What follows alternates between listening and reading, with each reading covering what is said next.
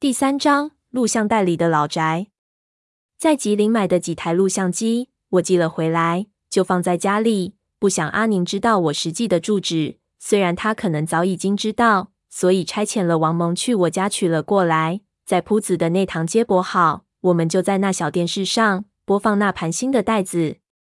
带子一如既往是黑白的，雪花过后出现了一间老式房屋的内堂。我刚开始心里还震了一下，随即发现那房子的布置已经不是我们在吉林看的那一盘里的样子，显然是换了个地方，空间大了很多，摆设也不同了，不知道又是哪里。当时在吉林的时候，和三叔看完了那两盘袋子，后面全是雪花，看了很多遍也没有发现任何的蛛丝马迹。此时有新的袋子，心想也许里面会有线索。倒是可以谨慎点再看一遍。王蒙给几个人都泡了茶，胖子不客气的就躺到我的躺椅上，我只好坐到一边，然后打发王蒙到外面去看铺子，一边拘谨的尽量和一旁的阿宁保持距离。不过此时阿宁也严肃了起来，面无表情，和刚才的俏皮完全就是两个人。内堂中很暗，一边有斑驳的光照进来，看着透光的样子。有点像明清时候老宅用的那种木头花窗，但是黑白的也看不清楚。可以看到，此时的内堂中并没有人。胖子向我打眼色，问我和闷油瓶给我的录像带里的内容是否一样。我略微摇了摇头，表示不是。他就露出了很意外的表情，转头仔细看起来。不过后面大概有十五分钟的时间，画面一直没有改变，只是偶尔抖一个雪花。让我们心里跳一下。我有过经验，还算能忍。胖子就沉不住气了，转向阿宁，我说：“宁小姐，您拿错袋子了吧？”阿宁不理他，只是看了看我。我却屏着呼吸，因为我知道这一盘应该同样也是监视的袋子，有着空无一人内堂的画面是十分正常。阿宁既然要放这盘带子，必然在一段时间后会有不寻常的事件发生。见我和阿宁不说话，胖子也讨了个没趣，喝了一口茶，就想出去。我按了他一下，让他别走开，他才坐下，东挠挠西抓抓，显得极度的不耐烦。我心中有点暗火，也不好发作，只好凝神静气，继续往下看。看着上面的内堂，自己也有点不耐烦起来，真想用快进往前进一点儿。就在这个时候，阿宁突然正了正身子。做了一手势，我和胖子马上也坐直了身子，仔细去看屏幕。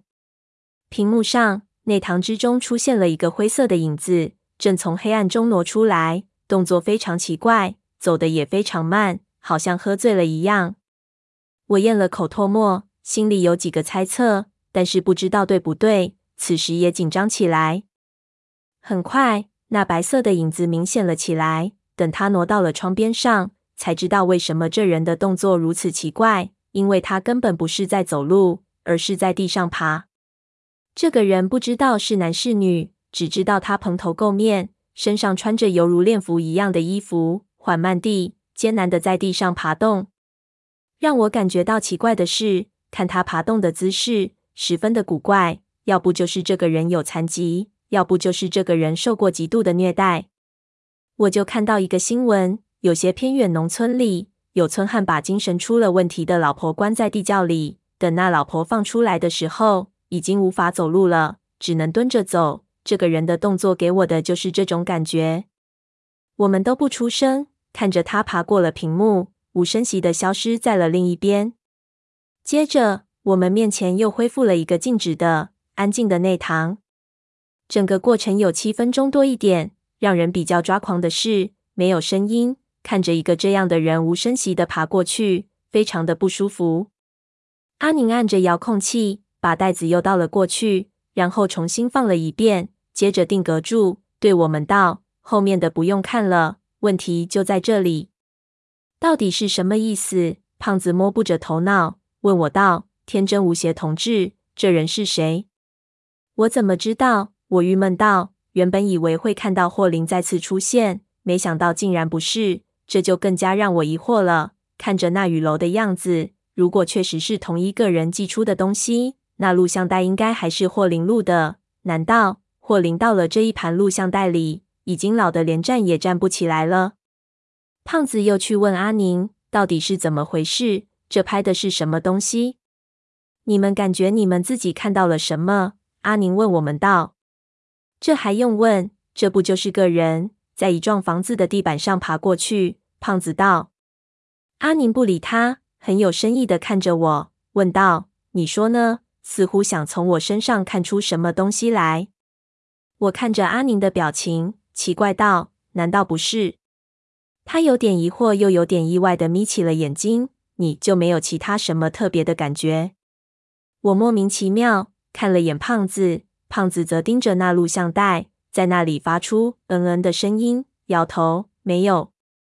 阿宁盯着我好久，才叹了口气，道：“那好吧，那我们看第二卷。我希望你能做好心理准备。”说着，第二卷袋子也放了进去。这一次，阿宁没有让我们从头开始看，而是开始快进袋子。直到进到十五分钟的时候，他看向我道：“你最好深呼吸一下。”我给他说的还真的有点慌了。胖子则不耐烦道：“小看人事不？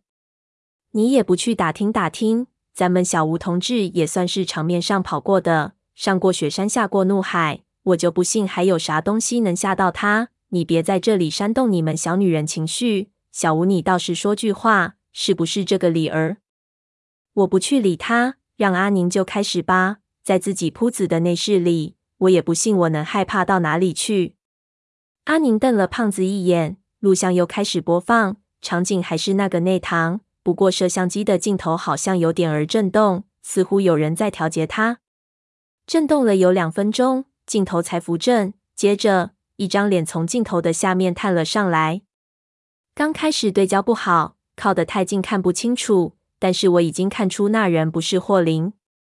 接着，那人的脸就往后移了移，一个穿着灰色练衣一样的人出现在镜头里。他发着抖，坐在地上，头发蓬乱。但是几个转动之下，我还是看到了他的脸。与此同时，胖子就惊讶地大叫了一声，猛地转头看我，而我也顿时感觉到一股寒意从我的背脊直上到脑门，同时张大了嘴巴，几乎要窒息。